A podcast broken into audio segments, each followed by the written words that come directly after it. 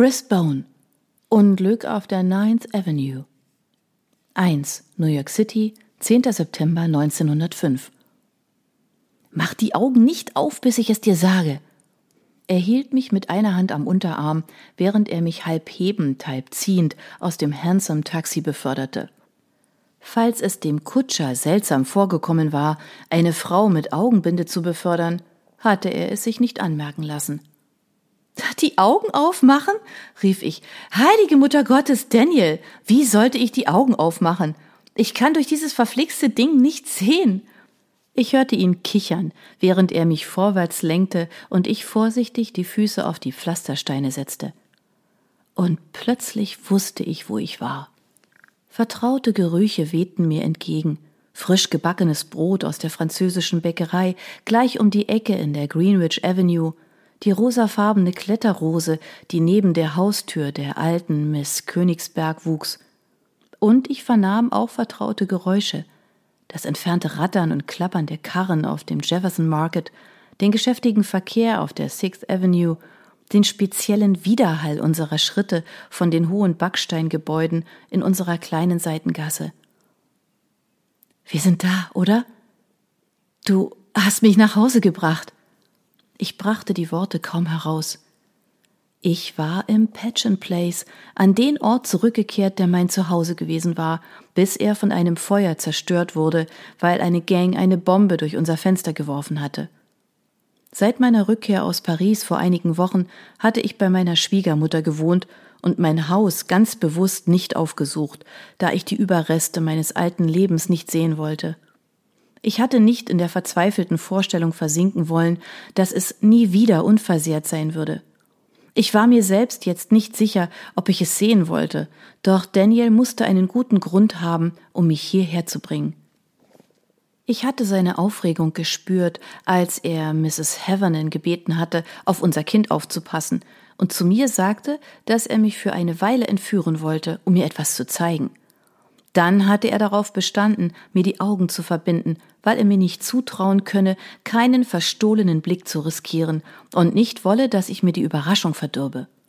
Ich hatte mir in die Droschke helfen lassen und war über die Maßen ratlos und neugierig gewesen, was diese Überraschung wohl sein mochte. Daniel hielt mich jetzt an der Taille und ich griff nach seinem Ärmel, um mich zu beruhigen. Es musste etwas Gutes sein, sagte ich mir.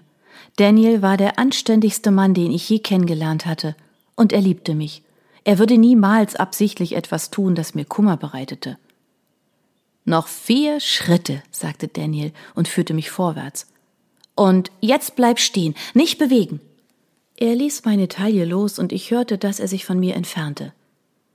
Ich war noch nie der geduldigste Mensch gewesen, und es verlangte mir einiges ab, mir nicht die Augenbinde vom Kopf zu reißen. Die Zeit schien stillzustehen. Ich hörte die Tauben gurren, die auf dem Dach gegenüber lebten, das Hupen eines Automobils, in der Ferne weinte ein Kind. Dann war er wieder neben mir. Ich spürte seinen warmen Atem an meiner Wange. Bereit? flüsterte er. Dann löste er das Taschentuch über meinen Augen. Ich stand blinzelnd im hellen Sonnenlicht und blickte auf eine frisch gestrichene grüne Tür. Es war mein Haus, so wie ich es in Erinnerung hatte. Neue Fenster mit leuchtend weißen Rahmen, nur geschwärzte Backsteine, die selbst mit endlosem Schrubben nicht gereinigt werden konnten, zeugten noch davon, dass das Haus vor kurzem nichts als ein Haufen Asche gewesen war. Oh, Daniel, keuchte ich, es sieht wieder so aus, wie es war. Nicht ganz, sagte er, aber es ist ein Anfang. Er legte mir eine Hand auf die Schulter und schob mich sanft vorwärts. Los, mach die Tür auf. Ich trat vor. Ich packte den Türknauf und die Tür schwang auf. Der Geruch frischer Farbe empfing mich, als ich vorsichtig einen Schritt in den Flur setzte. Frisch in weiß gestrichene Treppenstufen erhoben sich zu meiner Linken. Direkt voraus lag meine Küche, mit einem neuen Kiefernholztisch, ganz wie der alte, und einem funkelnden Fliesenboden. Im Flur lag neues Linoleum und zu meiner Rechten stand die Tür zum Wohnzimmer halb offen. Geh nur rein, sagte Daniel, als er hinter mich trat. Ich betrat das Wohnzimmer. Das erste, was mir ins Auge fiel, war ein neues Sofa. Fast wie das, das wir verloren hatten. Als nächstes fiel mir ein Sessel am Kamin auf, und als ich mich im Zimmer umsah, erschreckte ich mich beinahe zu Tode. Hinter der Tür standen zwei Menschen, die ich erkannte. Meine lieben Freundinnen und Nachbarinnen, Elena Goldfarb und Augusta Walkup. So eigenwillig und extravagant wie eh und je. Sie strahlten mich erwartungsvoll an. Sid, Gus, kreischte ich vor Vergnügen, als ich mich in ihre Arme warf. Ich wusste nicht einmal, dass ihr wieder in New York seid.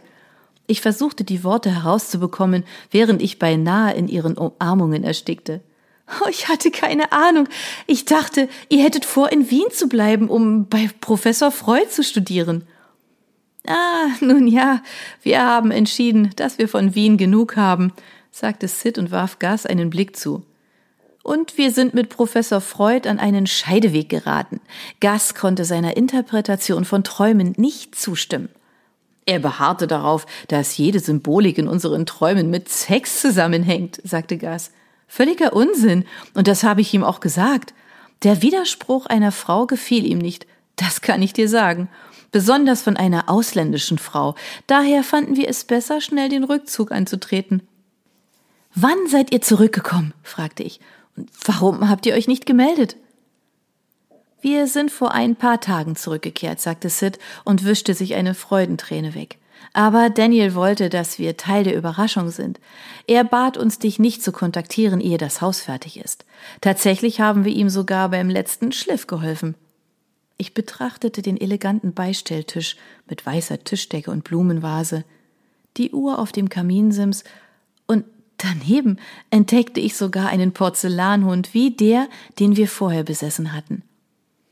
Es ist nicht ganz so, wie es war, sagte Daniel, als er sich uns anschloss, aber wir haben unser Bestes getan, um alles so aussehen zu lassen, wie du es kennst. Ich habe dir die Sachen überlassen, die eine weibliche Hand brauchen, die Vorhänge, die Bettbezüge und solche Dinge. Bevor ich ein Kind zur Welt gebracht hatte, hatte ich mir selten zugestanden zu weinen. Jetzt kullerten mir die Tränen über die Wangen und ich warf die Arme um seinen Hals. Du hast das alles getan, ohne einen Ton zu sagen. Und während du so sehr mit deiner Arbeit beschäftigt warst. Oh, du bist ein großartiger Mann, Daniel Sullivan. Daniel warf Sid und Gus ein verlegenes Lächeln zu. Ich hatte ziemlich viel Hilfe von Leuten aus dem Polizeihauptquartier und von deinen beiden Freundinnen hier. Alle waren sehr zuvorkommend.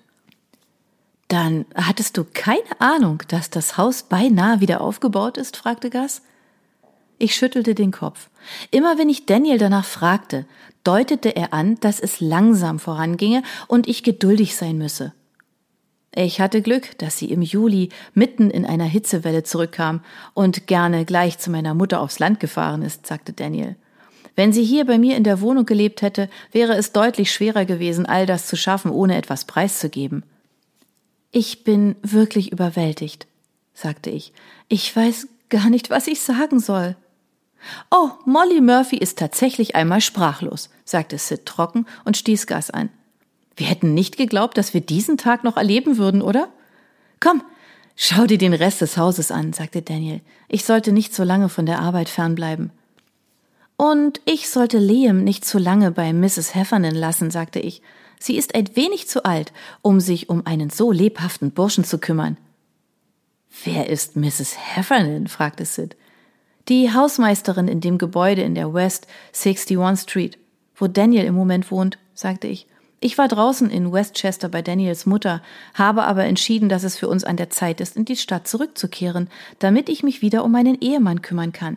Nicht, dass das in dieser winzigen Wohnung ohne echte Kochmöglichkeiten leicht geworden wäre. Ich wandte mich Daniel zu. Können wir denn wirklich schon wieder in unser Haus einziehen? Er führte mich aus dem vorderen Wohnzimmer und öffnete die Tür zum hinteren. Wie ich schon sagte, er wandte sich für die Antwort zu mir um. Fehlt noch der letzte Schliff, den nur du erledigen kannst. Wir brauchen Bettzeug und Vorhänge und Küchengeräte. Ich habe keine Ahnung, was Frauen zum Kochen brauchen. Abgesehen von einem Herd, den haben wir, und ein paar Töpfe und Pfannen. Ich ließ das hintere Wohnzimmer auf mich wirken. Esstisch und Stühle aus Mahagoni, eine stabile Anrichte und in der Ecke stand ein Schreibtisch, der Daniels früherem Tisch ähnelte. Die Fenster boten einen Blick auf unseren kleinen Garten, der jetzt verwildert, überwuchert und voller Bauschutt war. Da gab es noch viel zu tun. Dann ging ich durch zur Küche. Ein neuer Tisch, neue Regale mit einigen Töpfen und Pfannen darin und darunter. Na, wie findest du es? fragte Daniel. Wir hatten noch nie einen Gasherd, rief ich. Bislang hatte ich nur einen alten gusseisernen Ofen besessen und Menschen wie Sid und Gus beneidet, die sich bereits modernere Formen des Kochens leisten konnten. Damit wird alles leichter, Molly, sagte Sid, und wir werden uns um Liam kümmern, während du dich auf die Suche nach den Sachen machst, die noch fehlen. Geschirr und Besteck, dachte ich, und Käsereibe, Waschbrett und Fliegenschrank. Die Menge der Sachen, die mir noch fehlten, war überwältigend, und alles würde Geld kosten. Ich hatte gehört, dass sich die Polizeibehörde am Wiederaufbau des Hauses beteiligte, da es ein Vergeltungsschlag für die Verhaftung eines Gangbosses gewesen war, die überhaupt zu der Zerstörung geführt hatte. Aber würde sich diese Freigebigkeit auch auf das Ersetzen meiner sämtlichen Habseligkeiten erstrecken? Dann kam mir ein Gedanke, der mir ein Lächeln aufs Gesicht zauberte. Können wir rechtzeitig zu Liams Geburtstag hier einziehen? Oh ja, Liams Geburtstag, sagte Gus. Wir sprachen gerade darüber, was wir ihm schenken könnten, und wir werden eine prächtige Party für ihn geben. Ich lachte. Er wird eins, Gus. Was soll er mit einer Party anfangen? Ich sah Daniel an und ich wusste, dass er sich vorstellte, wie für Sid und Gus die Geburtstagsparty aussehen mochte mit Bauchtänzerinnen und allen möglichen unkonventionellen Leuten. Und außerdem, sagte ich, würde ich seinen Geburtstag gerne hier in unserem eigenen geliebten Haus feiern, als Bestätigung dafür, dass wir endlich wieder nach Hause gekommen sind. Daniel nickte zustimmend. Komm, sieh dich um, sagte er.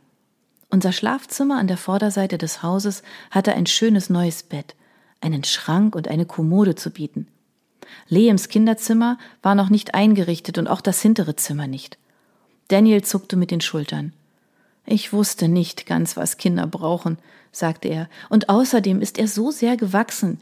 Wir könnten die geliehene Krippe aus der Wohnung herbringen, aber ich dachte, dass er vielleicht in einem richtigen Bett schlafen könnte.